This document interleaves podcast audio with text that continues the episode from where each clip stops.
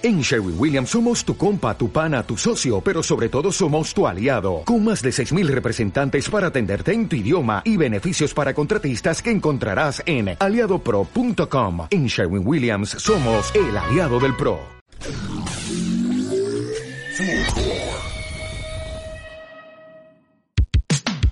Bienvenidos a... No es la forma.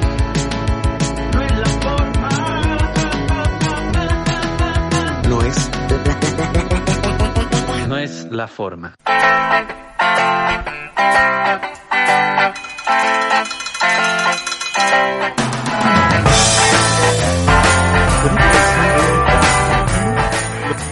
Viene a ser el capítulo número 6 de esta segunda temporada. Capítulo número 6 después de un gran hiato, Sí. eh, por varias razones, la verdad, pero esta es la primera sorpresa, estamos al lado, podemos decir cosas juntos, podemos decir... Eh, Eh, paralelepípedo. Ya, uno, dos, tres. Paralelepípedo. Buena, esa weá no se pueden hacer desde, Y no está desfasado, No, podemos cantar el cumpleaños feliz sin que suene raro. La otra vez estuve en un cumpleaños de, de mi sobrino Ya. eh, por Zoom. Ya. que mi hermana hizo una videollamada para todos, Sí, para sí. todos y cuando tocó el momento de cumpleaños feliz como que yo no quería cantar porque sentía que era muy deprimente. Es que están todos en. en, en, en- en- lugar distinto, po. sí. Entonces, al final cada uno cantó el cumpleaños feliz como a su ritmo y se escuchó una weá muy Uh, extraña. Hay que grabar esa wea. Lo puse a leer en una obra de teatro como música de preset Sí. mientras llega el público. Sí, es verdad. Cum- cumpleaños fe- fe- Y además cuando llega el, cuando le dicen el nombre a la persona, siempre se equivocan y todos le dicen de distinta manera. Por ejemplo, ¿Qué es esto? El monólogo, Juan, el monólogo de. Raúl, monólogo de stand-up. Podemos, para partir, monólogo. Además todos le dicen de, de manera ¿Se distinta. has fijado cuando ah, El otro día tenía una, una idea que, que se me olvidó. Y dije, oh, esta weá está para un stand-up. Pero bueno, creo que tiene que se, ver con... se te olvidó, pues weón? Como que ya no, no... porque la anoté, pero está por ahí. Ah, ya. No voy a ir, no voy a ir a buscarla a- para después volver y... Sí. No, ya, Ya, demasiado. está bien. Bueno, esto es no es la forma podcast. Acá, como siempre, tratamos de semana a semana. Bueno, esta última semana no lo hemos logrado. Las últimas tres semanas. sí. Eh, tratamos de semana a semana ir conversando sobre películas, series, Mm. etcétera. Yo soy Mario Monge y acá me acompaña a mi lado, por fin, Por en fin. nuestro departamento donde vivimos juntos. Dame la mano. Dame la mano. Ay, qué bonito. Ay, no, no, no voy a quedar infectado, ¿cierto? De- No. Oye, De, de, de COVID. Porque ustedes tienen que saber que. ya, Raúl pero Mario, Riquelme- ¿para qué vamos a estigmatizar? eh, Raúl ¿Para qué vamos a Riquelme, estigmatizar? aquí entra la música como de la Teletón, como ese violín. o el violín de Don Cangrejo, Sí. como el violín más pequeño del mundo. Eh, Raúl Riquelme Hernández, mi compañero aquí, tuvo COVID. Y vamos a hablar de Sí, eso es en verdad, esta primera es- sección del podcast. Eh, Raúl, cuéntanos heavy. tu experiencia con COVID. ¿Cómo? Puta, fue, fue heavy, porque también le dio a mi viejo, weón. Y eso creo que yo, yo creo que fue lo más heavy. De hecho, tu viejo es como el origen del contagio en tu familia en ese caso, ¿no? Sí, sí, él lo llevó para la casa. Eh, a ver, ¿por dónde parto? ¿Cómo fue Eh, todo? Cuéntanos. ¿qué, qué- cómo fue la línea, la línea temporal de tu contagio de COVID? Ya, no, mi viejo llegó de la pega, ¿cachai? Ya. A la casa, había estado varios días fuera trabajando. Eh, no voy a detallar más allá de en que trabaja mi viejo ni nada, pero, El narcotraficante. pero, no. la wea es que llegó a la casa y le dolía mucho el cuerpo. Ese fueron los primeros síntomas de él. Le dolía mucho el cuerpo, pero él pensaba que era por estrés, porque estado trabajando caleta, como mucho. Fue como ya estar acostado un día y eh, estuvo, eh, se acostó, ¿cachai? Llegó un, un sábado más o menos y después fue a trabajar los otros días, lunes, martes, miércoles. Fue a trabajar porque, porque ya se sentía mejor, en teoría. O sea, no en teoría, se sentía mejor. Me da mucha risa la cara que está poniendo Mario. Bueno, pero si no saben, Mario se está mirando a cada rato cómo se ve en la pantalla. Es que hay que... Algo nuevo. Sí. Y bueno, la weá es que mi papá llegó a la casa, ¿cachai? Eh, yo el lunes me junté con mi pololo. Eh, ese día el lunes que él también fue a trabajar. Pololo. Ah, no, ya. Sigamos, sigamos. Mario, basta con tu homofobia. Mario, Mario homofóbico y transfóbico. No, no soy ni homofóbico ni transfóbico. Eres- eres no, no, evangélico, no Mario. Tengo orígenes evangélicos, hemos hablado de eso. Yo estoy lejos de ese espacio de hace mucho tiempo. ¿De ese espacio qué? De ese espacio. Ah, yo pensé que iba a decir un, calificativo. No, no, no, porque mi familia es, es cristiana, weón, y no son de los evangélicos por el rechazo, por si acaso. ¿No? Ah, ya. Después podemos quizás... ¿Van a probar? eso. Eh, sí, sí. Ah, qué bueno. Sí. Es que hay hartos evangélicos que aprueban. Sí, pues ese es el tema y estos weones están, bueno, da lo mismo. Pero se Continúa, están línea- como- línea temporal de COVID. Tu Ya, bueno, bueno, bueno, el bueno. resto de los días. Bueno, yo me junté con, con mi pololo y después los otros días, eh, bueno, estuve en la casa, pues, ¿cachai? Y el día jueves más o menos, que esto es la semana del... La primera semana de septiembre. Ah, sí, pues, porque tú te ibas a venir el 6 de septiembre, te ibas a venir al departamento. Claro, yo me iba a venir acá, a Santiago. Bueno, se retrasó todo, pero ya. La cosa es que yo me, eh, empiezo, empiezo a doler la garganta y, y un poquito la cabeza, muy suave. Y me quedé acostado, pues dije, ah, estoy resfriado.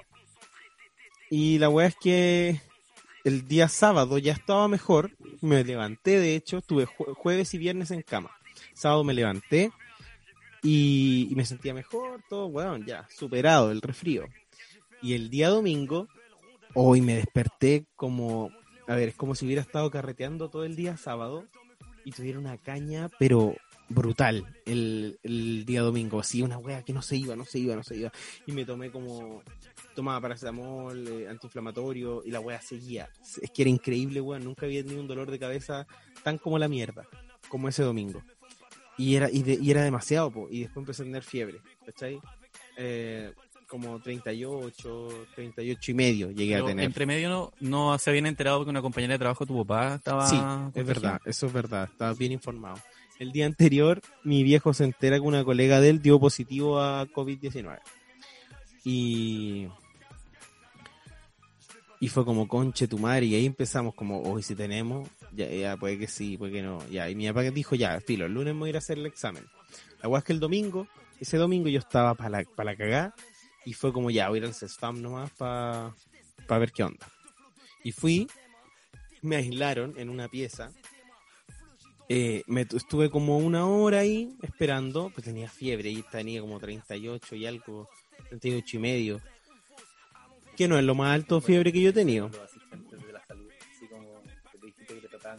No, no, al principio, al principio. Cuando llegué, el hueón presbiteriano era de la salud, porque era muy claro quién sí tenía el prejuicio y quién no. Y la gente de la salud no lo tiene.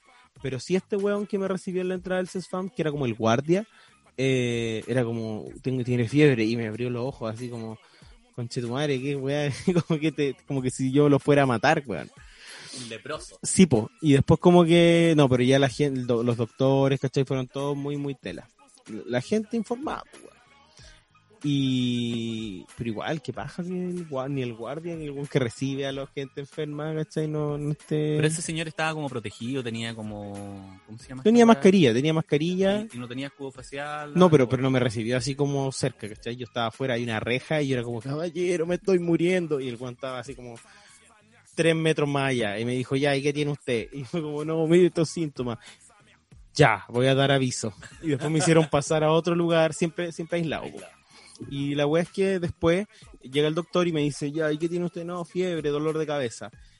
Ah, ya, no, no creo, no creo que sea coronavirus, pero por si acaso le vamos a hacer el, el PCR. Y después llegó un hueón, me hizo el PCR, ya, para la casa, chao, para Samuel. Ya, al día siguiente, el lunes, me sentí súper bien. Yo ya estaba mucho mejor. Y el día martes me llaman y me dicen, oiga, ¿sabe que su PCR dio positivo? y así como, ¿qué? Ya estoy muy bien. Pero ese día, el día lunes, mi viejo empezó con fiebre. Y empezó con fiebre acuática, así como 39, 30 y, más de 39, ¿cachai? Y después como que se le bajaba. Más de 39 supera los 30, pues. ¿Por qué? No, es como 39, 30 y. Más de No, 39. no, me refiero que, claro, no llegó a los 40, eso Ah, quiero decir. Ya, 39 y 30 y medio, algo, 39,8. ¿cachai?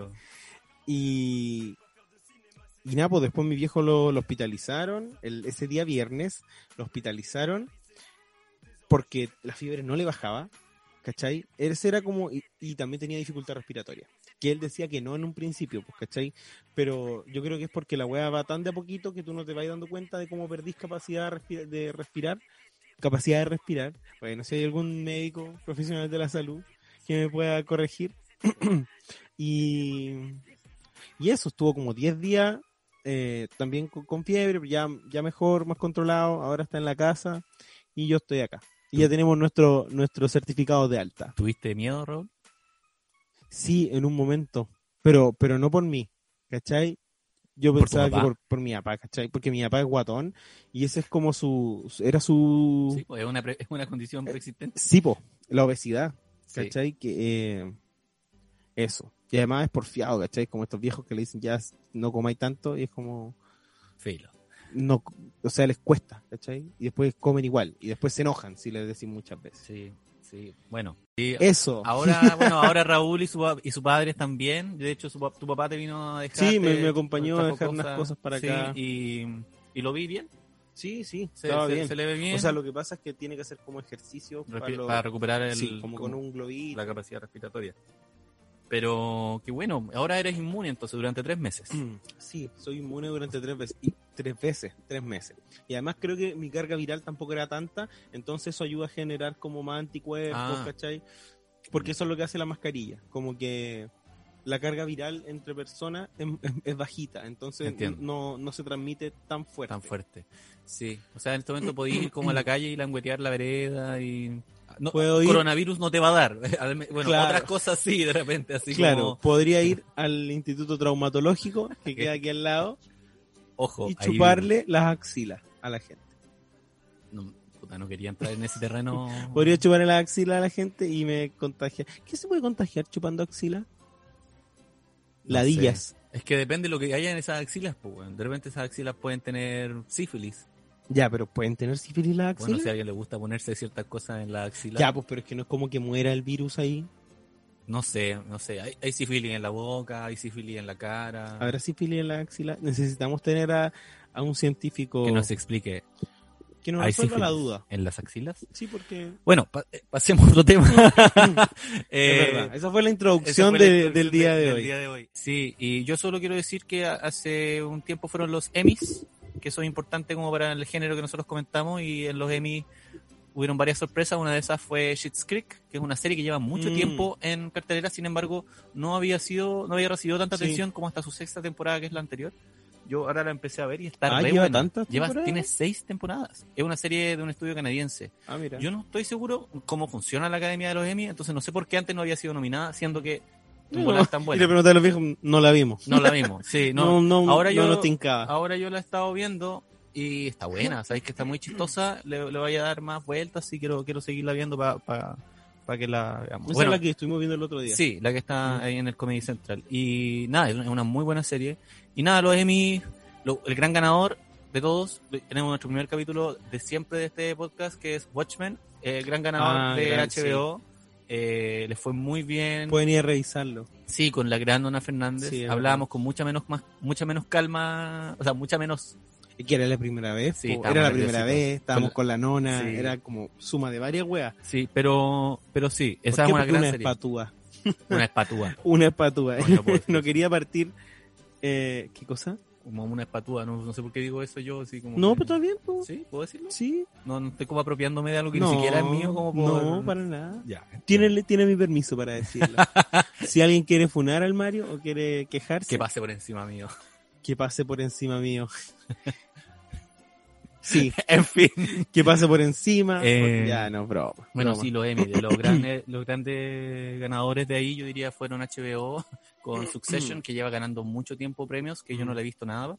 Me pasa que no Nada. me interesa, no, no- no le he visto nada porque no me interesa mucho de qué se trata, como que es como los problemas de una familia con mucha plata, ¿cachai? Sí, como, eh, y de quién va a recibir la plata. Cuicos, cuicos con a quick. Sí, si bien, ponte tú, Game of Thrones también es una serie sobre cuicos, en el fondo, Ah, pero es que otra cosa. pero ah, ¿sabéis qué? Cuicos de antes. Sí, pero igual son cuicos, pues, ¿cachai? Sí, son pues. como problemas de gente con Sí, plata. pues, pues, obvio. Problemas Como de nadie, la- nadie de- cuenta la historia de el, del el- weón de, del barrio el pobre. que lava la ropa de Sí, King's po, Landing. ¿Cachai? la No, señora lo que- costurera. Exacto, no. eh, pero me pasa que supongo que en la distancia con el, con el cuico medieval sí. hay, hay como una diferencia, Mm. ¿cachai? Porque, porque yo veo estos weones de Succession y no me, da- no me dan ganas de ver la weá. Me pasa lo mismo un poco con The Crown y Ah, la claro, lo que realeza. hablábamos el otro día. Sí, que no. Tampoco me.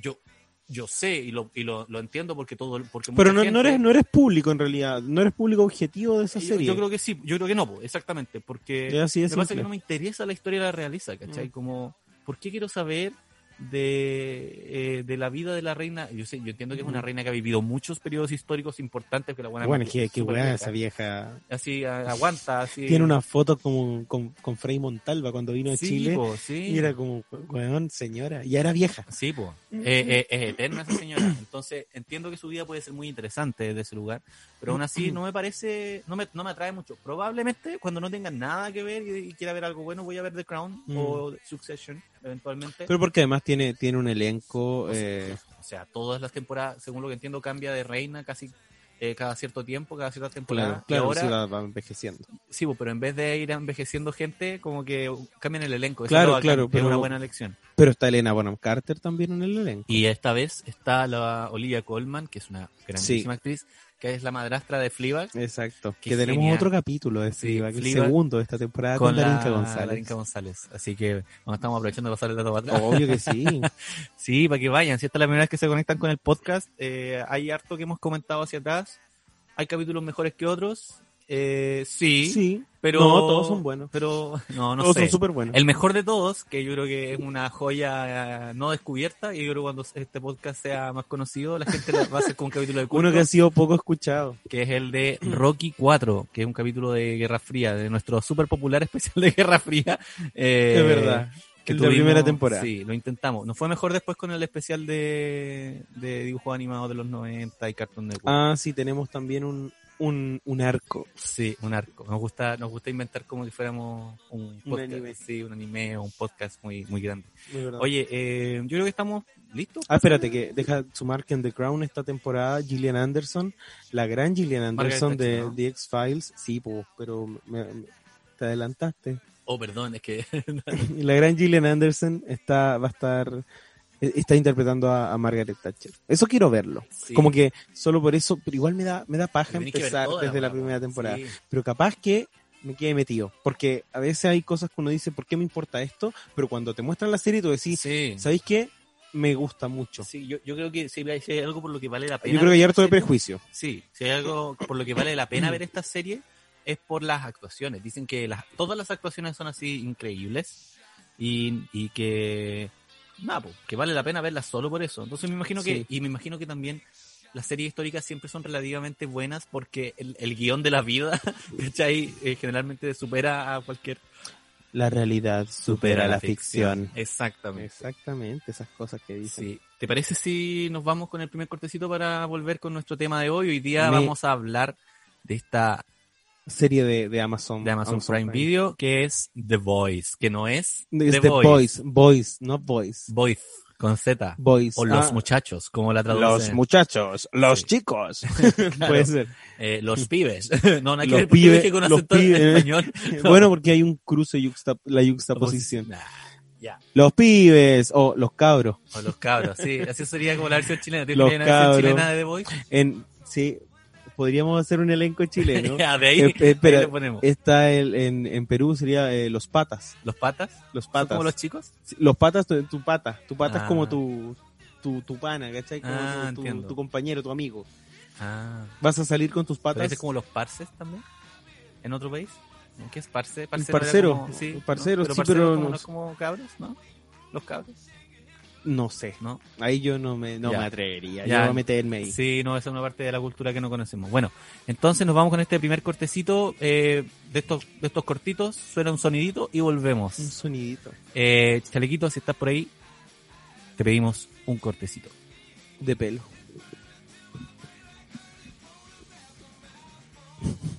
No está chaleco, parece. Bueno, pero podemos seguir hablando de evangélicos por el apruebo, Mario. Tú, mi, mi veredicto de evangélicos por la prueba.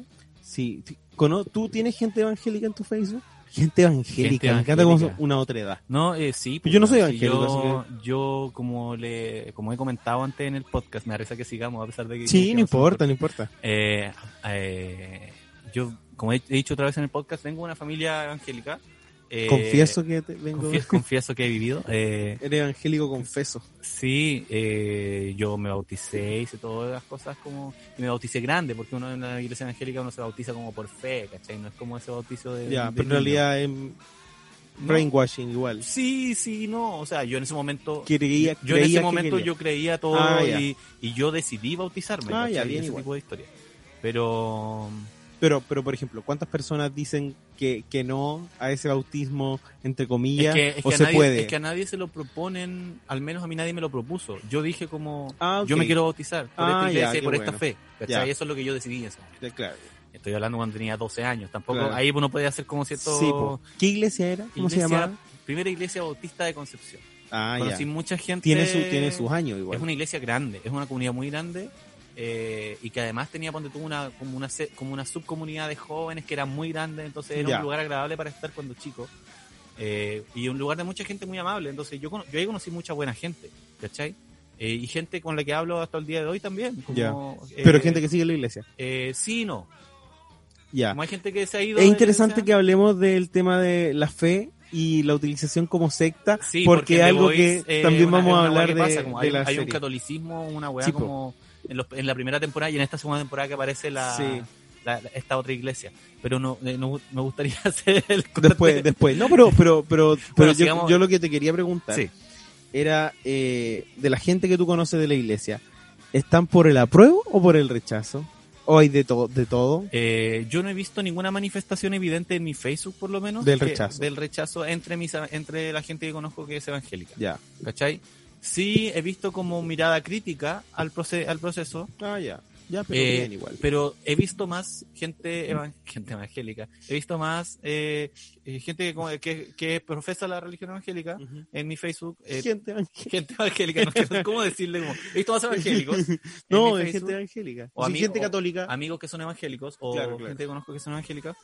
Porque no es, no es que ellos sean solo evangélicos. claro, ¿me claro.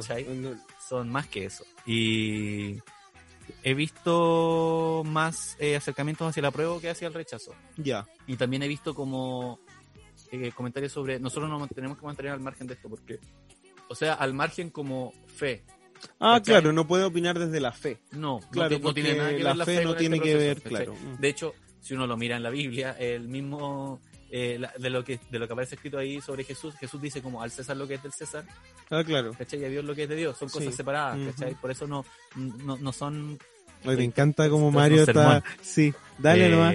No, no, pero eso, yo creo, yo, o sea, si yo, si yo hago la mirada a la, a la cuestión política desde la fe y yo estuviera en, en- en la iglesia en este momento, yo probablemente diría como, yo apruebo, ¿cachai? Igual, porque eh, la iglesia evangélica de hecho ha hecho mucho servicio comunitario, ¿cachai? A, través, a través de la historia en Chile y, ha cumplido, Claro, en Latinoamérica y en ha- general. y ha cumplido labores que el Estado no se ha hecho sí, po, cargo, sí, ¿cachai? sí, es verdad. Y sin recibir, o recibiendo un poco a Mm. cambio, dependiendo de la iglesia también, o sea, ahí depende. Pero sí, es por...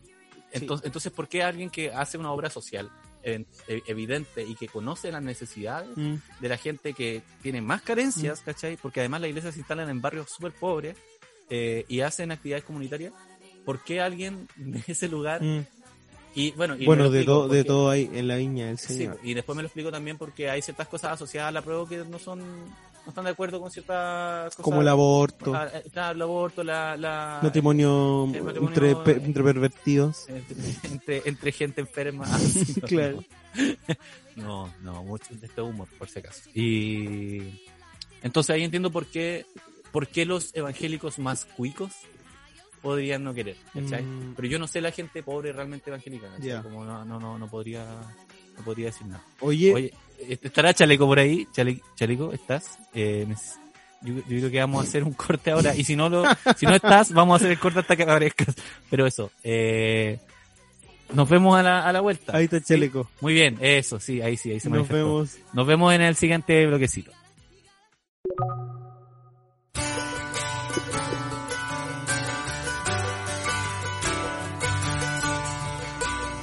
Estamos de vuelta en este primer bloque de conversación ya sobre el tema que nos convoca. Pero antes, Raúl, tú tenías una pregunta que hacer. Sí, tengo una pregunta para para nosotros. Bueno, pero para ti. ¿Quieres? En realidad más que una pregunta es una exigencia. Cuéntale a la gente por qué está usando un chaleco hoy y por qué yo también lo estoy usando. Porque estamos gordos. Porque estamos O nos gordos. sentimos gordos. Sí. No, no, no, yo creo que me siento gordo y estoy más gordo. Sí, no, yo probablemente estoy más, estoy con más peso. No es ninguna gordofobia, Para nadie. Yo no estoy cómodo con mi cuerpo en este momento. Sí, yo creo que ese es, es el que tema. más que eso, yo también me siento como, yo creo que en volar nos pasa a todos, a lo mejor la gente que está escuchando, también hay momentos, porque uno no puede escapar eh, a las imposiciones sociales que... Con las que uno se ha criado toda la vida. Si la y que igual te pesan cuando te miras al espejo, Sí, te pesan, literal. O sea, o sea eh, Te pesan, se te literalmente. salen. Claro, y, y, y weón, yo creo que estoy como 10 kilos más gordo. A lo mejor es menos. Quiero exagerar porque así después, si contrasto, Yo, yo igual estoy mejor. Pero está bien. Eh, supongo que eventualmente bajaré de peso cuando pueda empezar a salir más y a Mm. vivir una vida un poco más activa. Mm. pues si básicamente estoy sentado en el computador todo el día. sí. ¿Cachai? Y, y más encima comiendo weás, como ansioso. Mm. Entonces, uh, cuidado, sí. El, Sí. Y. Así que eso. Yo me siento como, como que perdí masa muscular. Sí, yo, weón, yo salgo, Como yo que- salgo a caminar y vuelvo hecho pico. Así como. Como que estoy como, como que antes estaba más apretadito y ahora estoy como jalea. Sí. En fin, estamos aquí para hablar de una serie que en este momento está en transmisión, todavía no termina su segunda temporada, Es pero verdad. que no quisimos esperar para hacer este, este capítulo. Además porque queríamos buena. volver y además porque es muy buena y ya tiene suficiente material como para hablar de ella, Es verdad. que es The Boys. Ya lo anunciamos en el primer bloque. eh, The Boys es una serie de televisión norteamericana eh, que está llevada a la pantalla, desarrollada por Eric Kripke para la plataforma Prime Video Wow. y está basada en el cómic homónimo de Garth Ennis y Derek Robertson. Eh, es todo lo que puedo decir, no sé nada más sobre ellos. Bueno, la serie se trata eh, de, son un grupo de superhéroes que, ¿Pero de quién se trata la serie? ¿Es de No, los pero- superhéroes? O es de los chicos. Bueno, yo creo que son The Boys. Es de ellos. Eh, Son los Se- Se protagonistas. trata sobre... eh, Los villanos, que- sí, o sea, como... lo- es que no son Yo pienso que sí son villanos, como piénsalo desde la perspectiva de los superhéroes. Como de la perspectiva cómic Sí, clásico. como sí. son los villanos. Sí, igual es que eso, eso yo creo que ya, en esta misma discusión se arma una cosa muy interesante para el para, para la para, para hablar sobre la serie, Mm. porque en el fondo la perspectiva que pone la serie es ya muy interesante desde el comienzo, o sea, plantear una Liga de la Justicia, porque se nota mucho que está basado en la Liga de la Justicia. Unos Avengers, una- Liga de la Sí, Justicia. yo creo Pero más de la Liga de la Justicia, sí, es verdad. A nivel como de los arquetipos, ¿cachai? Como la mujer, o sea, O sea, la Mujer Maravilla, Batman, ¿cachai? Claro. Superman, eh, Aquaman. Aquaman y Flash, ¿cachai? Sí. Son como los... Es verdad. Bueno, la cosa es que proponer esta especie de Liga de la Justicia, que para quienes nos están escuchando y no han, y no han visto la serie, que es súper, es, súper normal no haber visto la serie, a veces uno Ah, cree, sí, a veces uno, a veces uno cree que la gente tiene que haber visto toda la serie. Y no, Y po. po. Yo no Yo creo que tú crees eso. Sí, bueno, yo sí, yo todo el tiempo. El Mario cree eso. Sí, tengo una pequeña obsesión con eso. Pero a lo que iba es que, para quienes no han visto la serie, se propone este mundo donde hay superhéroes. Que En realidad es como Norteamérica. De- de Es, es, los- espérate, que es un, es como una Norteamérica paralela, es una realidad paralela Sí, contemporánea. y, y donde empezaron a aparecer superhéroes y se formó una liga de superhéroes, pero que no es dependiente, es, es un privado. Y eso es lo primero, es una empresa, una empresa llamada Boat. Sí. Eh, eh, no sé si tiene como otro Boat algo. Creo que Eh, Boat, eh, No, no, no, me ¿no? parece que, bueno, hasta el momento no. Sí. El momento no, no se ha ampliado el Sí. horizonte. Vogue eh, es dueña de los superhéroes. Entonces, ellos son, tienen toda una marca registrada Y hacen merchandising, sobre ropa. The Seven, ¿cierto? Son los siete. Los, los siete. Y que es, es esta Liga de la Justicia. Entonces, ellos no solo son dueños de los superhéroes por contrato, porque Mm. de hecho los superhéroes son propiedad de la compañía, sino que además desarrollan cómics, o sea, eso es lo más chistoso. Películas. cómics, películas que la actúan los mismos superhéroes, Sí, eh, ropa, comida, todo un merchandising alrededor de eso y que el mayor conflicto durante la serie, diría yo, empiezan a meterse en en militares, o Eh, sea, claro, en, o las- sea, en fuerzas en, en armadas. cosas, de- en, en temáticas de Estado. Sí, en temáticas de Estado. Bueno, y a, y- y a partir de, de, de un incidente que es que el A- A-Train, ¿cómo se llama? A-Train, A-Train, que es el flash negro de esta serie, que va como con un día de caña, corriendo muy rápido, destruye, hace mierda a la polola de Hughie, que es el protagonista, eh, que es ante- que de- luego él se va a unir a esta banda que son The Boys, que son esto, este, este grupo de, de personas que se oponen a las atrocidades que cometen los superhéroes por exceso de, de, de poder, como que están Exacto. ganando cada vez más, más, más poder. Y, y que de a poco nos vamos dando cuenta también que los superhéroes son todo menos como super personas. Son de hecho eh, pe- personas como eh, ¿cómo se llama? No, no es sedientas de poder, tiene que ver con como... Como con atribuciones. Como Sí, no, no, pero eh, la palabra como para poetizar la cosa no es sediento, sino que están como sobrecargados de poder, tienen como Ah, eh, demas- como tienen tanto poder Mm. en el fondo, eh, son personas muy horribles, pero no, todo, no solo eso, sino que además los mismos superhéroes están a su vez oprimidos por el superhéroe, que es el jefe de la Liga de la que Justicia. es Homelander. Que es, Homelander, que es una especie de Superman, Sí. porque de hecho es muy igual a Superman, como que vuela, super Sí. fuerza, eh, super oído, super velocidad y Lo- los rayos láser por, la- por- por los ojos.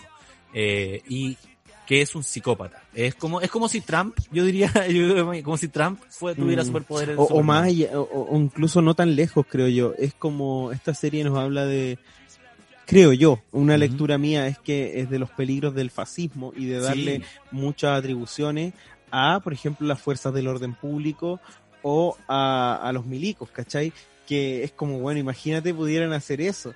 Sí. Eh, que de hecho hay una escena en la segunda temporada Uh. que este que es una ocurre en la mente de, de Homelander en la que él se, están protestando contra él porque se filtró un video donde él eh, comete crímenes de guerra y él dice no yo estaba combatiendo a los terroristas y ahí él se imagina que a toda esta gente que está protestando contra él él les lanza un rayo láser Y mata a toda una cuadra así de gente. Y, y es, horrible porque tú decís eh, cómo chucha le dan tanto poder a una persona que que tiene que está que no está sana mentalmente que es un psicópata Claro. y también uno se pregunta eh, qué tan aptos están mm, los pacos no sé los milicos de tener poder. po, de tener una pistola en las Pero manos si es solo pensar en, en este tipo en el que está condenado por el caso de Gustavo Gatica o el que están siendo procesados por el caso de Gustavo Claro, Gatica, que Claro. es un tipo que tú lo veías weón claramente tiene problemas, ¿cachai? Como, o sea, Sí, se lo da hasta como en la cara. Lo siento si estoy siendo como prejuicioso, pero de verdad el loco tiene como Mm. cara de alguien que no... Además, alguien que dice que no, no puede arrepentirse de lo que hizo, ¿cachai? ¿Eso dijo? Como- sí.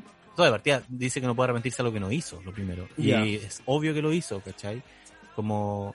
Y, y es obvio que toda esta gente con poder cuando hablan de, de abuso que el de poder derechos- va nublando, pues, Sí, po. real. O sea, si, si, pues, si, si hablan de que el poder corrompe, en esta serie es como es el- hay un poder los allá- superpoderes corrompen, super corrompen, Sí, ¿cachai? po. Si el poder corrompe, los superpoderes super corrompen. Y, y, y es brutal, o sea, la serie tiene, tiene una cantidad de escenas donde se habla sobre el poder y sobre como del superpoder, porque aquí el poder ya pas- deja de ser como simbólico Sí, po, o deja de ser como, y es un poder concreto, es como super fuerza, yo puedo, o sea, cómo discutís con alguien o cómo dialogáis o negociáis con alguien que puede destruir tu cara con, su, con, un- con una mano en un, en un segundo. Sí. ¿cachai? Entonces, nada, esto se, se empieza a poner súper complejo.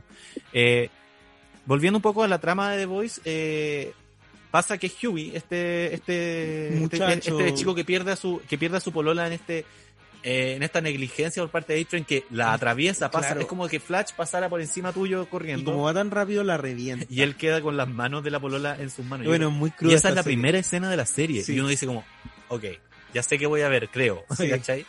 Y él se encuentra eh, con Butcher, que es eh, un ex agente del FBI. Ujú, eh, de la o- CIA. O de la CIA. eh, que de una unidad secreta que está Se hace pasar por agente del FBI, pero Eso, él trabajaba eso. para la CIA. para la CIA y que, y que es una, era una especie de unidad comandada por una sola... La que fundó la, la, la señora, ¿cómo se llama? Sí. Ella es la fundadora de, de- The Voice. po. Sí, po, sí. Y, Eh, ¿Cómo se no llama me ese acuerdo, personaje? eh, búscalo si quieres. Dale. La cosa es que son com- él es convocado por ella y de alguna manera son pura gente que tiene cuestiones personales contra los superhéroes o son Mm. algunos marginados pero especialistas en ciertas cosas, ¿cachai? Como, como Frenchy, que es un tipo que es capaz de hacer explosivos con cualquier cosa. Claro, Eh, es bacán, es bacán Frenchy. sí, Además sí. es guapo. Eh, sí, Muy es como, guapo. eh, eh, es bacán, es bacán Frenchy, me gusta mucho ese personaje. tío. La cosa es que, nada, pues ellos, y esto es lo interesante, que son gente sin poderes, gente sin ni- nada de poder como superpoder, sin ninguna ninguna posibilidad real como concreta frente a un superpoder, que están luchando contra ellos. Entonces hay una weá simbólica como Sí. de luchar contra el poder sin poder, ¿cachai? y que ellos igual gracias como a su organización logran matarlos, ¿cachai? O logran luchar contra ellos, que es lo que pasa en la primera temporada cuando se pitean a, a Translucio. Que es uno- muy heavy, es como la primera weá que tú decís, conche tu madre, porque yo, tú pensáis, al menos me pasaba, yo dije, no, ni cagando se lo van a pitear. Y además la primera es cuando Huey hace eso, cambia. Sí, pues es un, es un, es un momento decisivo para su personalidad. Y que tiene, tiene una bomba que se la metieron por el culo. Es que Era la única forma de... La única manera de hacer que algo entrara al cuerpo de, De translúcido, porque, porque además era- no eres solo translúcido, sino que además tiene como una piel de fibra de carbono. Exacto. Entonces es muy duro. Entonces si lo tratáis de... Las únicas cosas con las que podía hacerle daño era con electricidad. Mm, que Y- lo, lo, lo, lo dorm- lo dormía ahí. Sí. Y descubrieron que podían ingresar a su cuerpo a través de su culo. Es que claro. Sí. Y le meten una bomba por el culo y, Y lo hace explotar. Lo hace explotar. Y explota frente a sus ojos y es una wea muy brutal. Como... Es buena, es buena Sí. esa escena.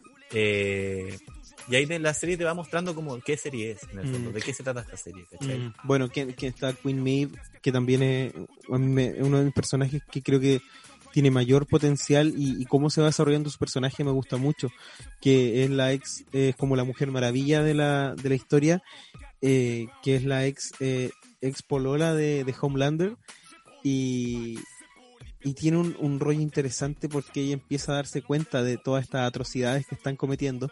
Yo diría que es la, la primera de los siete originales que empieza a darse cuenta de, de que son realmente brutales con... Y aquí voy a ir a este momento de, del avión, que es muy cuático. Eh, el objetivo principal de, los de los héroes en la primera temporada, bueno, de la galla que los comanda, que es eh, Madeline, eh, es que lo- los héroes entren al ejército. Es poder ella tener eh, control, poder de decisión sobre, porque si bien es una, es como un poco esto que pasa con estos, con estos privados, como Piñera, que cuando ya son muy poderosos, ¿cachai? Pero quieren entrar al Estado, quieren entrar a, la- a las decisiones de gobierno. Y para eso necesita hacerle creer al resto que eh, necesitan a los superhéroes, que hay cosas que no pueden llevar a cabo los milicos normales eh, sin los superhéroes.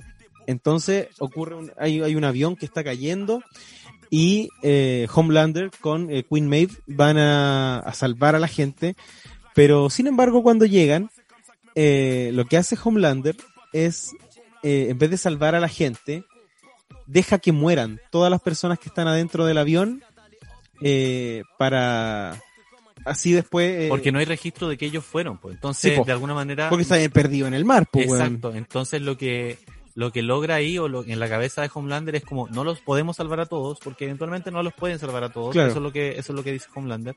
Estamos en medio del mar, ¿cómo los salvo a todos? No, es imposible. Eh, pero tampoco quiero salvar a nadie, ¿por qué? Porque quiero hacer que la gente nos necesite. Sí, po. Entonces queremos demostrar que si los superhéroes hubieran podido influir en esta decisión, porque creo que ellos tampoco podían ir, como era una cosa como de jurisdicción, Ya. ¿cachai? Eh, si nosotros pudiéramos haber estado en esta situación, esta gente se habría salvado, pero como no, no estamos, todos ellos tienen que morir. Y de hecho ahí, ahí, ahí empiezan a grabar los videos, que después ya en la segunda temporada se filtra el video y que ahí estamos, ahí estamos esperando. En eso quedamos, de hecho, en, en- en uno de los últimos capítulos de, de The Voice, a propósito de la filtración de ese video, que es como una GoPro de Claro. alguien que estaba grabando y, le, y lo estaba mostrando cómo lo están dejando Que tirado. esto, esto estaba en la caja negra del avión. No, no, la caja ¿No? negra está perdida. Es una cámara Ah, verdad que la caja negra está perdida, tiene Sí. razón. no Yo creo que la sacaron ellos mismos. Sí, es una cosa así. Eh, ¿qué más? qué más? Bueno, y a Queen Maeve, que además durante la segunda temporada, estamos yendo full spoilers, ya ustedes ya saben que nosotros hablamos Mm. con spoilers. Eh, ella es lesbiana, po. ella Wow, sí. eh, durante la primera temporada nos damos cuenta que ella terminó hace O rato sea, es con bisexual Homelander. en Bueno, sí, realidad. es bisexual. Eh, ella terminó con Homelander hace mucho rato. Eh, porque ella se dio cuenta que el buen es un psicópata y de hecho la celaba y el buen mató a, parece que mató gente que alguna vez le hizo algún comentario con Maeve, el- sí, esa esa es como Bueno, la historia que extrañaría. Y, y ella tiene como una pareja o alguien que con, con- a quien ha dejado también y que no ha querido que salga a la luz porque tiene, Tiene miedo miedo de lo que de que Homelander le puede hacer por celos. Entonces, eh, ¿qué pasa? Que en la segunda temporada Homelander descubre esto Mm, y decide sacarla del closet en un programa de televisión. sí. A lo que Vogue, la empresa, decide como empezar a utilizar este como lesbianismo, porque en el fondo ellos lo definen como que ella es sí, lesbiana. además tampoco dicen que es bisexual, No. dicen que es lesbiana porque además vende más. como- Sí, po. y, la, y- filo, y es se vuelve como la superhéroe de los de los LGBTQ, Sí, ¿cachai? y sí, decide ampliar este mercado hacia la, la comunidad LGBT. Weón, y, y, y cómo la utilizan, cómo hacen marketing con su imagen de la homosexualidad, No, es, es brutal. cuático, Y, y y uno, y uno ve a- ah, y yo veo eso, y veo Almacenes París, y veo a Ah, Falabella. Junio, Sí. junio, que es el mes de lo- del el, el Pride, ¿cachai? el Pride Como Month, que es como mes del el- orgullo. el, el- que es el mes de las marcas en realidad, po, de que las marcas sacan sus cos- Sí, cosas muy lindas. No- Debo reconocerlo. sí, pero no tiene nada bonitas. que ver con lo que la weá es en realidad, ¿cachai? Y hay un montón de weá invisibilizadas en el fondo. O sea, yo, al menos yo desde afuera, ¿cachai? O sea, que estetizar, estetizar eh, puntualmente eh, los disturbios de Stonewall, ¿cachai? Que, que, que vienen en Estados Unidos, pero por, por razones raciales, por Sí, razones sexuales, por personas trans, ¿cachai? Y termina como en, en una polerita Adidas. eh, al menos da para cuestionarlo. Yo creo que sí. Yo con- con- confirmo que sí. Da para cuestionarlo. Eh, Bueno, entonces Vogue empieza a sacar toda esta, esta merchandising Sí. LGBT. y a convertir en, a Queen Maeve como en este icono Gay icon. gay, gay icon, sí exacto y, y con, el, con lo cual ella está muy incómoda porque también meten a su pareja Porque, porque ella no quiere ventilar su vida no, privada. no, tiene, no está ni ahí Y tampoco No. tiene el. y además tiene miedo todo el rato Uy, que sí, po. pero no Está- miedo a la gente incluso él tiene más miedo a Homelander Es que, weón, piensa que. Es que yo, yo veía. Yo veo a Homeland y yo digo, conche tu madre, me cago de susto si existiera un weón así. Sí. La primera temporada cuando tienen secuestrado a Translúcido y Homelander anda como buscando. Yo digo, conche tu Oh, madre, conche si tu madre. encuentra conche tu los madre". mata de una po Eh, si nos encuentra, cagamos, ¿cachai? Y de la peor manera, porque este culiado es un psicópata que además tiene superpoderes. sí Y no puedes hacerle nada.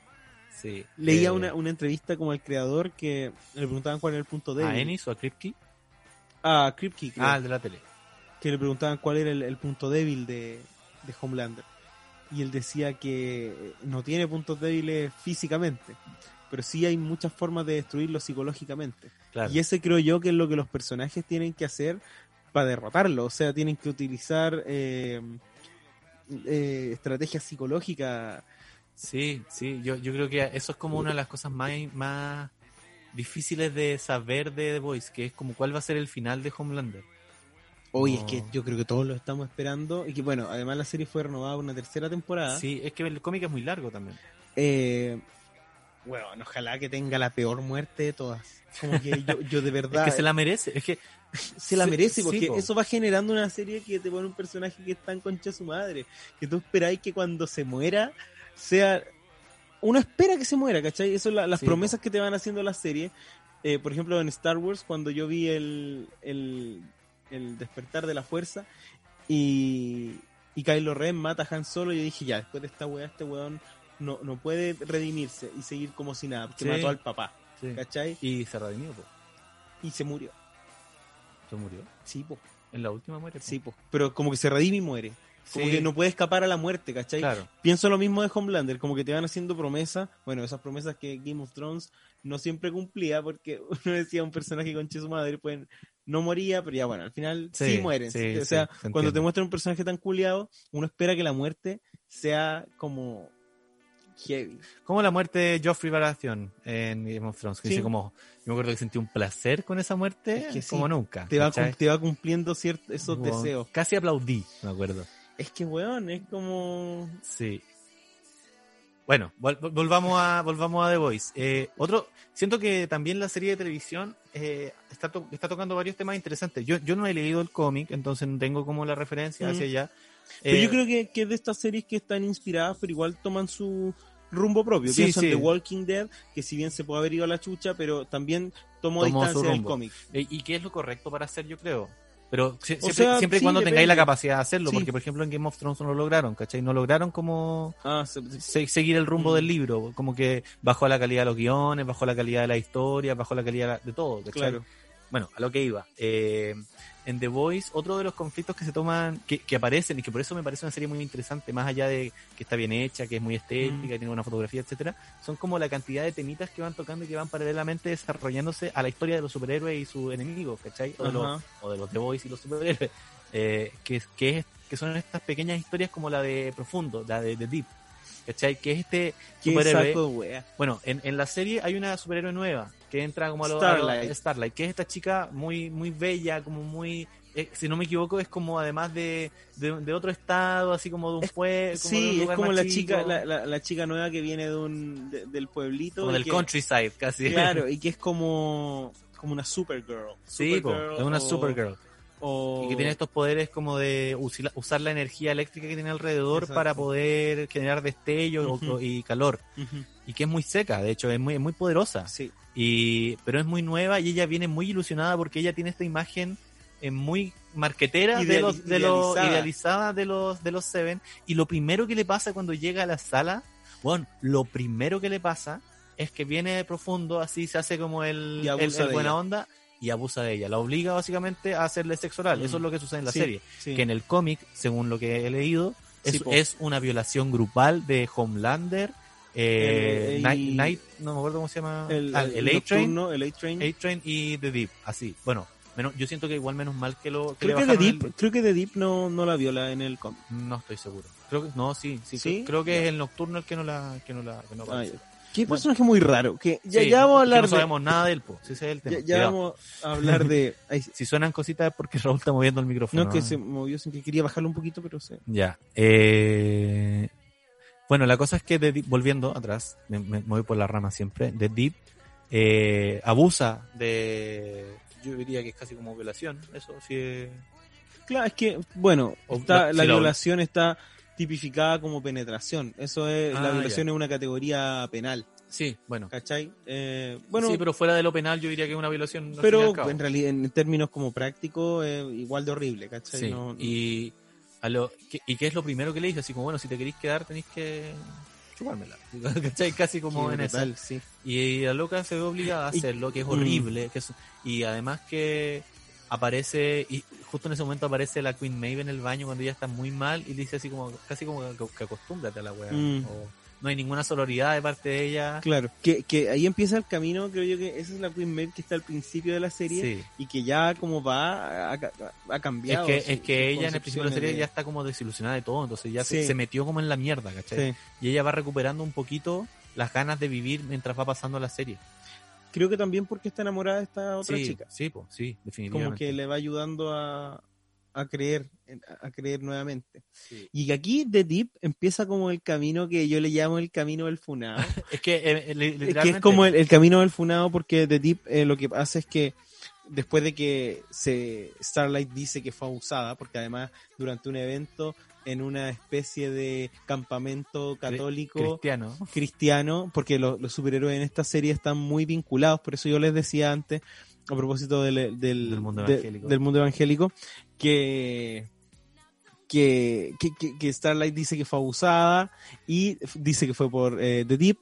Y este weón se va, lo echan de los siete y este weón es como, empieza a mostrarse muy patético y lo, lo que me gusta de esta serie es que el tratamiento que le da al weón no es que el primer weón que abusó de ella es un weón malo, es un weón Patético. patético que o sea la serie no, es- no, no condena a The Deep sino que lo muestra ridículo Es que lo que pasa es que es un weón muy patético porque además es un weón que siempre se ha sentido muy disminuido porque sus poderes, sean No, como la mierda o sea, es que son interesantes. Es que es como lo que todo el mundo ha hueado con Aquaman. Sí, es como ya, ¿y de qué te sirve Aquaman en, el, en, en la ciudad?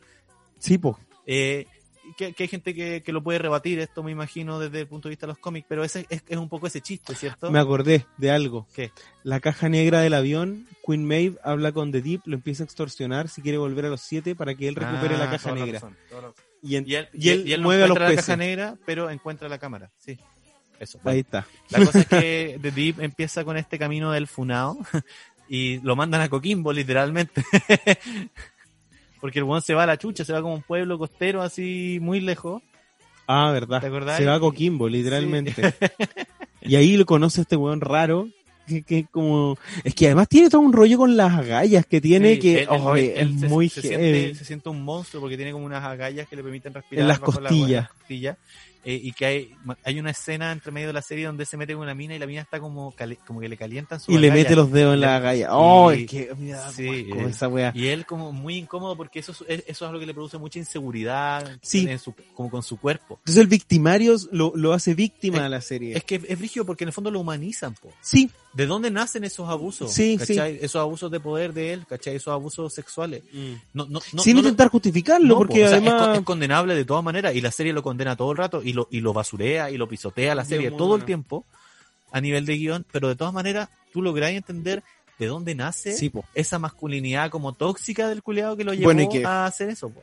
Homelander cuando le dice tápate esas weás que Es, Eres es como la, un monstruo, es la ¿cachai? sociedad un poco... como, como, como se replica desde arriba para abajo. Sí. Eh, bueno, eh, yo diría que ahí si vamos a hablar como del- de, violencia y todo, eh, Homelander es la, cúspide. Yo creo que Sí.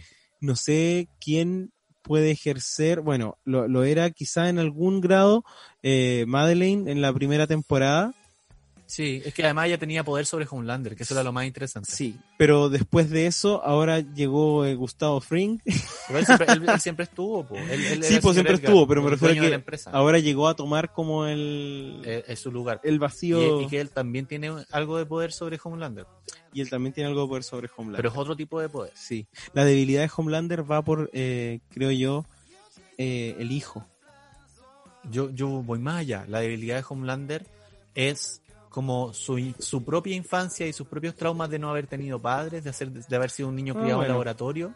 Entonces, de no haber tenido como figura materna ni figura paterna eventualmente. Mm, no haber tenido referente. no haber tenido referentes, no haber tenido una infancia sana, ¿cachai? Y haber sido como abusado por los laboratorios, Mm. por, por esta empresa, porque él nació y se convirtió en Homelander. Mm, una máquina de matar. Sí, po. Eh, y, una, y, un- y- una figura, entonces, por eso es que él tiene todo este rollo como, se- eh, como edípico sexual con Madeleine.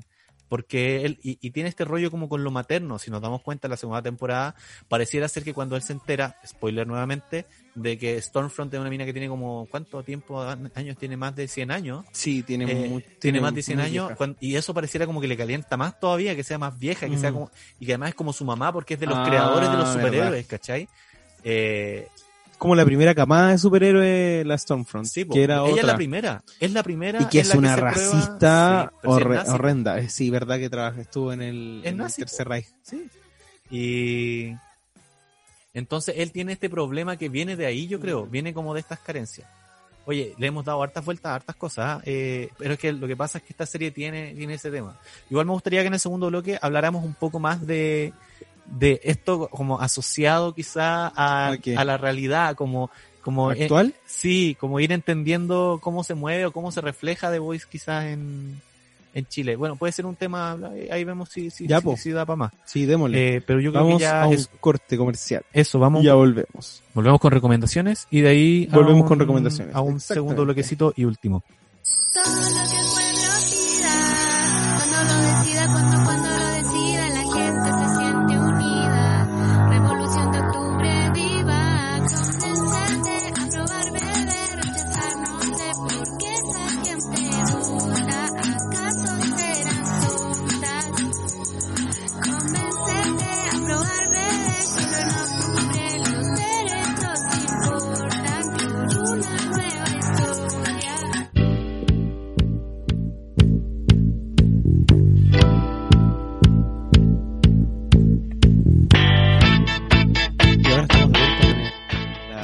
De recomendaciones. Esa vuelta, sí, con Esa vuelta como, claro que, bueno, estamos hablando de Homelander. en cualquier momento, en cualquier momento llega al balcón de la casa y nos fríe con su Con, mirada, con su mirada láser.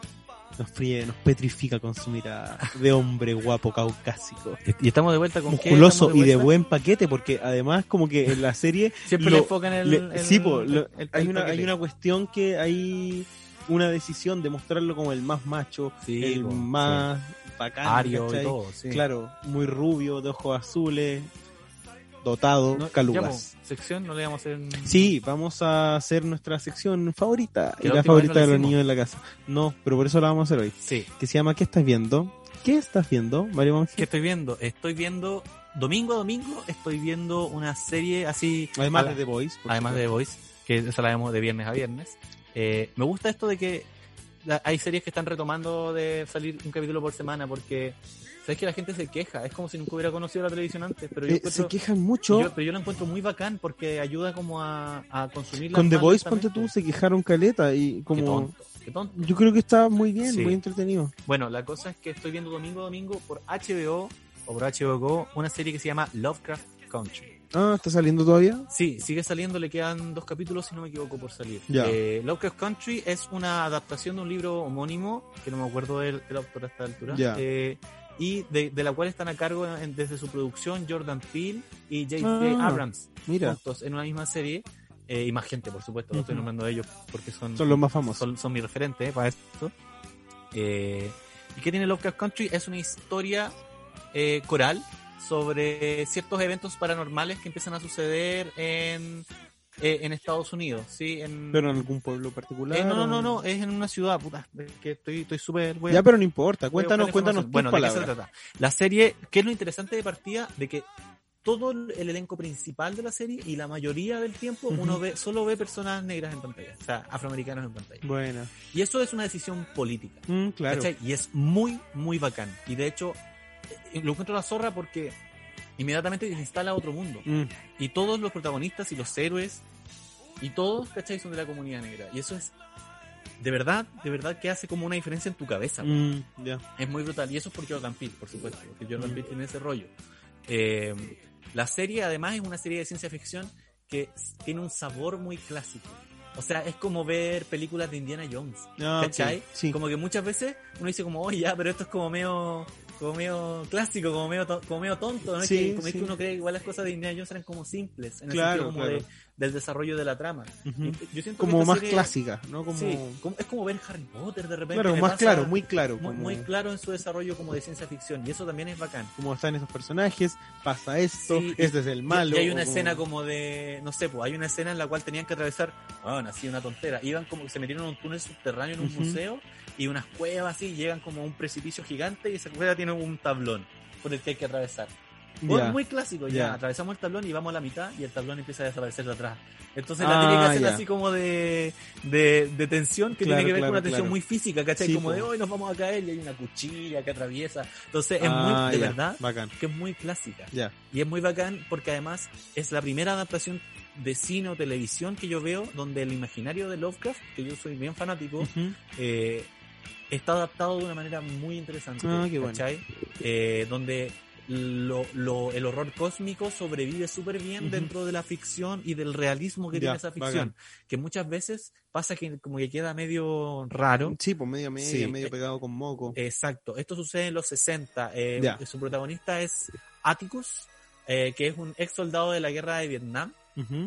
Eh, si no me equivoco, la guerra no ha terminado todavía en este momento, pero él, él puede volver a casa porque cumple su periodo. Ya. Eh, que vuelve y, y empieza a buscar, o sea, vuelve como convocado por su tío a propósito de que de, de resolver unos temas familiares, que es como buscar a su papá, porque su papá está perdido. Y cuando van a buscar al papá, lo encuentran en un pueblo en Boston, en Devon County, y lo encuentran y, y llegan donde supuestamente está el papá, que es un lugar que no está en el mapa, Ya.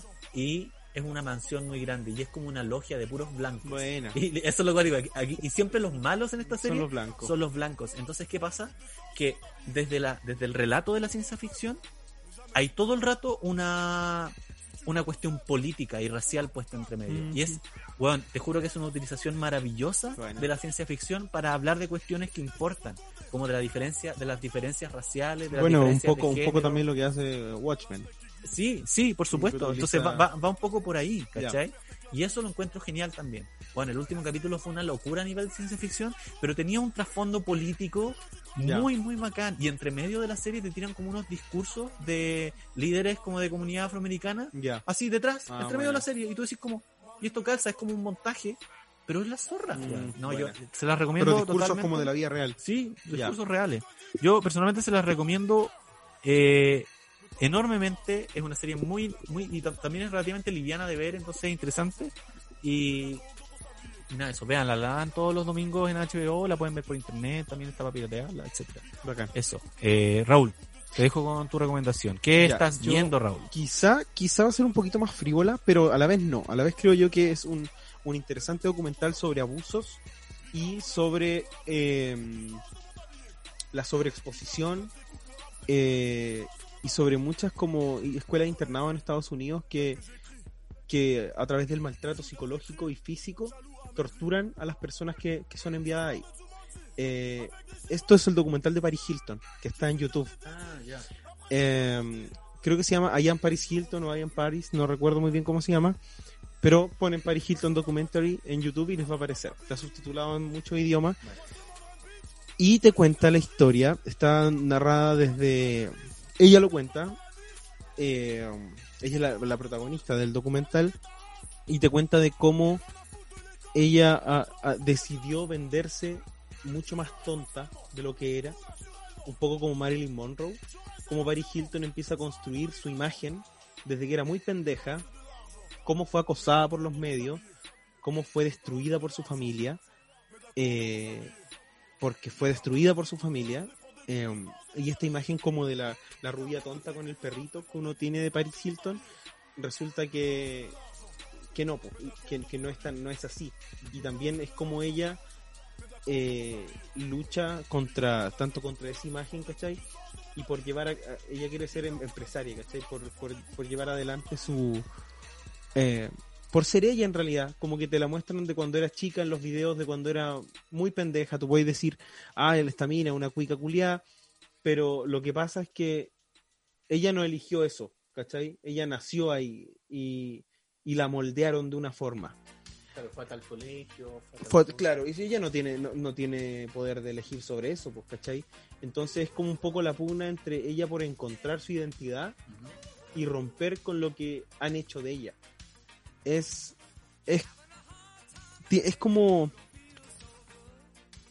emotivo, patético también, en el sentido de que es como llorando desde, eh, ¿cómo se llama? Miconos Como el privilegio. desde Mykonos en Grecia, ¿cachai? Como las casitas blancas, ya, ya, pero llorando ahí, ¿cachai? Como, pero tú veis la insatisfacción permanente que tiene ella con su imagen eh, y con la realización personal. Es muy triste, es muy triste cuando veis que una loca que tiene todo eh, la, la han tratado tan mal. No, no, no solo los medios y la prensa, sino que en su familia. O sea, es que ahí yo creo que te das cuenta también que tenerlo todo no implica ser feliz, pues. Claro. Y, y ella está como en la cumbre del capitalismo. de todas eh, maneras. Está en la cumbre, pues, sí, es, de- es muy poderosa y... y esa mina nació y, y, y- era millonaria, ¿cachai? Sí, po. Porque su abuelo empezó este, este eh, los hoteles Hilton, ¿cachai? sí. Su padre lo continuó y ella era como la la, la heredera. de, de todo ese imperio. po. Y, y aún así, eh, quizás es mucho más miserable que todos nosotros, ¿cachai? Claro. Entonces esa, ese permanente, eh, la loca dice como que quería enamorarse, ¿cachai? Y no encuentra el, el amor, ¿cachai? Eh, y, y es muy divertido porque hay una- unas partes del documental donde ella se, tú veis la loca, la, ves moverse y es otra persona. Está como con la hermana o con la mejor amiga y la buena es otra persona, es tosca, eh, como ahumbrada, lo que puede llamarse. Eh, y bueno, habla de la hermana, dice que Paris siempre fue como eh, más bruta, más como hombre, le gustaban juegos bruscos de violencia, ¿cachai? Como, y, después fueron como, como puliendo la, como fue la imagen que ella empezó a vender para los, para los medios, ¿cachai? Eh, no, muy, muy, muy buen documental. eh, está en YouTube, pueden encontrarlo. Eso, esa es mi recomendación para esta semana. Eso sería entonces la sección de qué estáis viendo y nos vamos con la última sección que la tenemos que hacer cortita porque Raúl se tiene que ir pronto. Eso, nos vemos en la siguiente.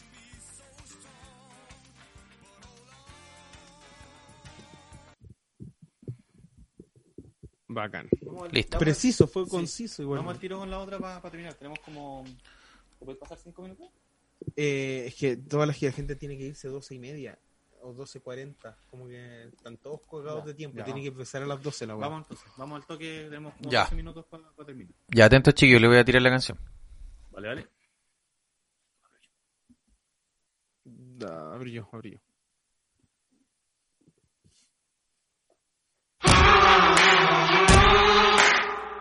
Último bloque de, para hablar de Boys, esta serie que, que nos, nos encanta. A mí me encanta. A mí me gusta mucho. Desde la primera temporada que soy bien fanático de The Voice, la verdad. Sí, sí, yo también, como que la encontré de chiripazo, como te dijera yo, en, en Amazon Prime, y después te la comenté y tú me dijiste, sí, sí, yo, yo ya la, la empecé a ver y toda la weá, y fue como, ya, vamos, vamos Sí. acá.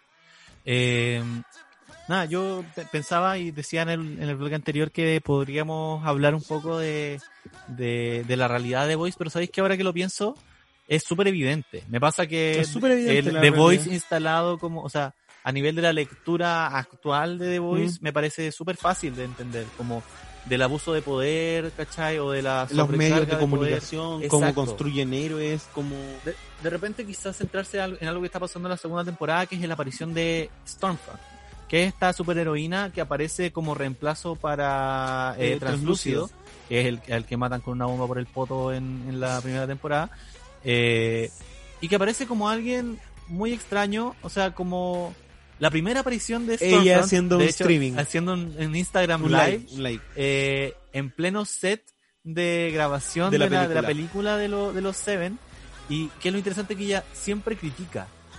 Sí, ella, Siempre es como, oye, ¿qué es esta mierda? Mira, todo falso, chiquillos, que echen la weá. Es que es divertido porque se posiciona eh, desde un lugar súper crítico, aún estando dentro de los siete. Entonces Sí. todo el trato tira mierda Doc. Y, pero después te das cuenta que ella está puesta ahí precisamente Para para, eso. hacer eso. O sea, la, la pega de ella es hacerle la guerra al sistema desde adentro del sistema. Porque y todos ella- le compran la, la porque pomada. ella controla la guerra, ¿cachai? Siendo ella, vos controla Claro. la guerra de- del sistema. controla lo, a lo, o sea, como, como en algún momento alguien decía que, que el capitalismo o el, o el sistema es capaz de, de crearse lo- Los enemigos, los enemigos y, y hacer que los enemigos actúen exactamente como el sistema quiere. Sí, pues, es, mejor- es- es que es más fácil fabricar tu enemigo que encontrarte Sí, po. uno, po. porque Y que- cuando, que- cuando tú lo fabricás lo podéis controlar.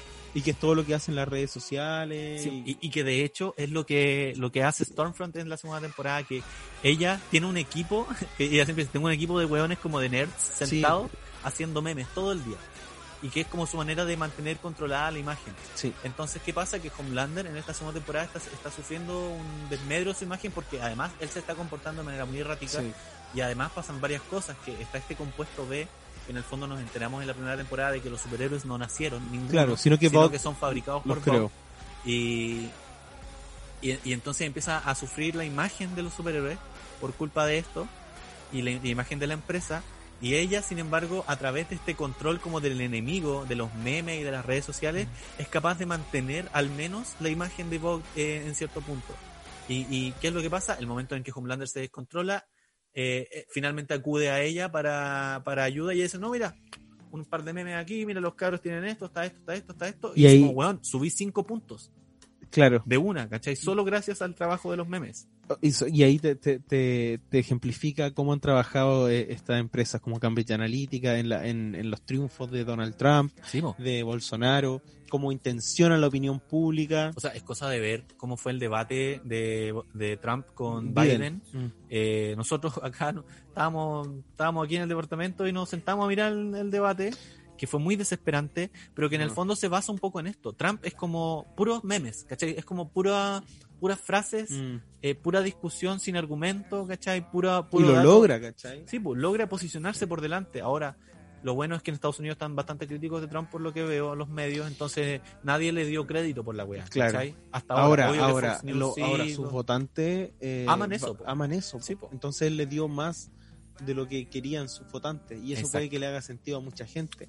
Eh, eso es- esos peli- los peligros de los peligros de la democracia en una democracia que se deben combatir con más democracia. Bueno, en, en este documental, haciendo el enlace como el, el dilema de las redes sociales, el Mm. social dilemma, eh, ellos hablan, y yo, y yo creo mucho en esa teoría, de que las redes sociales están amenazando la democracia. claro, Porque, no porque, no por la opinión pública, sino por la venta de datos. ¿cachai? Porque en el fondo, si yo conozco lo que la gente quiere desde muy, de una manera muy íntima, que Mm. es lo que tienen las redes sociales, porque conocen lo que nosotros queremos y deseamos Claro. y, hacemos clic y vemos más, eh, no es justo. ¿Cachai? No, es, po. no- no es una pelea justa, porque en el fondo es alguien con toda la información eh, no- combatiendo un poco, porque hoy en día combatimos un poco contra el Mm. poder, ¿cierto? Eh, o sea, contra- guerra de información. Exacto, pero nosotros no tenemos ningún recurso. No, po. y ahí es donde nuevamente el quién, quién debiera actuar ahí, la democracia. Sí, po. ¿cachai? Eh, establecer mecanismos de, de control sobre, o sea, eh, sobre la, la cantidad de información que manejan las empresas, que tú sepas cuán, qué empresa maneja, qué datos tuyos, ¿cachai? Eh, leyes de transparencia. yo creo que esa es la única solución, porque si no, si, si dejamos que la tecnología, que las redes sociales avancen a unos niveles que ya están escapando de nuestro control, ¿cachai? Eh, que vayan aún más allá, eh, no sé, no sé a dónde, a dónde podemos llegar. O sea, es, es una amenaza a la, a la democracia. Los superhéroes de The Voice son una amenaza a la democracia. Sí, ¿cachai? sí, definitivamente. Son una amenaza a la democracia porque, porque condicionan la opinión pública. Y cuando tú tienes la- el control de la opinión pública, eliges quién gana, quién gobierna, quién no. Y quienes compran y venden estos datos son las grandes eh, eh, las multinacionales, Y los estados, po. los estados, ¿cachai? Eh, se produce ahí un... Bueno, por eso, por eso también existe la guerra entre como Estados Unidos y, y China por el tema de TikTok. Mm. Yo entiendo que está la libertad de ocupar una red social y pero, pero también es divertido porque Estados Unidos, o sea, Trump quiere prohibir que TikTok se pueda ocupar en Estados Unidos porque dice que es espionaje, pero ¿y quién ha dicho algo sobre Facebook espiando a todo el mundo y vendiéndole cosas a Claro. Cambridge Analytica que o a otras empresas de venta de datos que Claro. funcionan y le venden estos datos a los estados norteamericanos? Mm. Entonces, en el fondo, ellos pueden espiar a todo el mundo, pero los chinos no lo pueden espiar, a Claro. todos. O sea, evidentemente nadie debería espiar a nadie y nadie debería estar usando nuestros datos. Mm. ¿cachai? Eh, pero nada, en The Voice, eh, esa yo diría que ahí entra Stormfront, y yo creo que es una de las mejores adaptaciones en ese sentido, Sí, sin conocer mucho el tú, cómic. tú decías... eh, Ah, ya. sin Que conocer Stormfront el- era un hombre. Sí, en la- eh, yo, la yo lo, busqué en, lo busqué en Google Sí, y no, yo también busqué. Stormfront y era un tipo, así como muy como el Capitán Marvel, ¿cachai? Eh, alguien que tenía estos poderes de rayo y que controlaba de otra manera. No sé exactamente cuál será el control mediático que tiene. Capaz que es un tipo que ocupa mucho la televisión, pensando Mm. que es el 2012. Mm. Pero sí. es- O quizás no, quizás no, No, no, no, sé. tiene mayor... No, ahí estoy, estoy, estoy, soy ignorante al respecto. Desconocemos. Pero creo que es una buena adaptación. Creo que es una buena adaptación. Y finalmente, eh, lo último que nos enteramos ya en el último capítulo es que Stormfront es. Bueno, ya sabemos que una- ya, ya es que sabemos que es vieja y que fue una heroína y que yo creo que se guardó mucho tiempo y que ahora es otra. Que digamos que es la, una de las fundadoras de Vogue. Es la fundadora Exacto. de Vogue junto con el señor Que Vogt. Vogt viene de eh, la Alemania nazi. Sí, era un científico nazi que él estaba probando el, el compuesto B allá y que Stormfront es la primera en ser un éxito del, Exacto. compuesto B y en, y en obtener sus poderes. Como la, la madre la madre de Homelander. Sí. La madre y, eh, y ya sabemos lo que Homelander política. hace con sus figuras maternas. les chupa las tetas. No, la wea. Les chupa las tetas. Les chupa las tetas a Madeleine Puta, en la primera sí, temporada. sí, pero no era y se toma la leche. No era Se necesario. toma, se toma la leche. Se les chupa Sí. las tetas. Ya, es un amigo- acto, es un acto concreto. Pero amigo, creo que la- el lenguaje podría ser otro. Como, que le no sé, el complejo edípico, ya etcétera, pero- etcétera. No, pero mira, si estamos con, ya la gente vio la wea, así que le ya sí. Le saborea las mamas. Ya. En fin. Eh, nada, no. ¿Querías que diga la ubre? La ubre es más ordinario. No, no, la obra es muy feo. No, además que no es una vaca, pues. Eh, y eso, yo, mira, eh, si usted no ha visto The Voice y escuchó todo este podcast, eh, se lo recomiendo totalmente. Mm. Creo que es una muy buena serie y tiene un muy buen trabajo fotográfico. Yo diría que en esta última temporada, además, han explotado mucho más actoralmente a los personajes, o Sí. sea, a los actores. Sí. Cuando Hughie, eh, Butcher, eh, Homelander, Butcher, que es como, yo siempre digo que es como el, como el Wolverine. No, no, el Benicio del Toro, como que no consiguieron a Benicio Ah, del Toro. Sí, puede ser. Puede ser que sea como Benicio como que tiene un parecido, tiene un parecido el actor. Ese actor, ¿sabes? Eh, Australiano, parece. Sí, y ha aparecido harto en cine. No sé si te acordáis en Thor Ragnarok, el weón que era como que andaba detrás de la de la Mira, de la, o sea, no sé, me acuerdo cómo se llama el personaje, no era Mira, ¿sí? La... ¿La Blanchett? Ah, ¿él sale ahí? Eh, ¿Te acordás que este loco pelado como con el hacha? Ah, él era. Él es, él es, es el Ah, mismo weón, mira, no- de no hecho, lo recordaba. Vi, vi un post donde decía como, hemos visto a este weón muchas veces y no lo sabíamos. Es que cuando tú veis la cara así, weón, me parece haberlo visto antes. Sí, po, sí, sí, Ah, definitivamente. Mira, mira. Eh, eh, eh, Bueno, él tiene muy persona. buenos actores esta serie. Y- Sí. Y, y aunque el actor que hace Homelander ha salido muy poquitas cosas antes, eh, él es neozelandés ese Sí. actor. Eh, me gusta bastante. Muy, Sí. muy buen actor. Y- Bueno, y Chase Crawford, que ya archiconocido como The Deep. Sí, no, es, es un, tiene un buen elenco, tiene un buen trabajo de fotografía, buena música, está bien adaptada, es bien gore, para quien le guste el gore, Sí, es tiene gore. escenas así muy Y brutales. eso que está, está eh, censurada del cómic. porque El cómic es más Porque gore. sabéis que igual hay gente que habla que Garth Ennis se, como que se engolosina con el gore en el cómic, por eso la violación entre cuatro personas, Ya. ¿cachai? Ya, como que ahora en la serie le bajan un poco, y pero... está bien, yo creo que dentro de todo funciona para la televisión, Sí, ¿cachai? es verdad. Eh, y, y nada, es una, es una súper buena serie, véanla si no la han visto y, y si no, después la comentamos Una pregunta, para que la come- comentemos una cosita pequeña antes de, de antes cerrar. de cerrar. Eh, en contraste con Watchmen, ¿cuáles serían como las diferencias o que, que- que- que ven sobre el mundo de los superhéroes? Es que para mí Watchmen tiene que ver con otra cosa.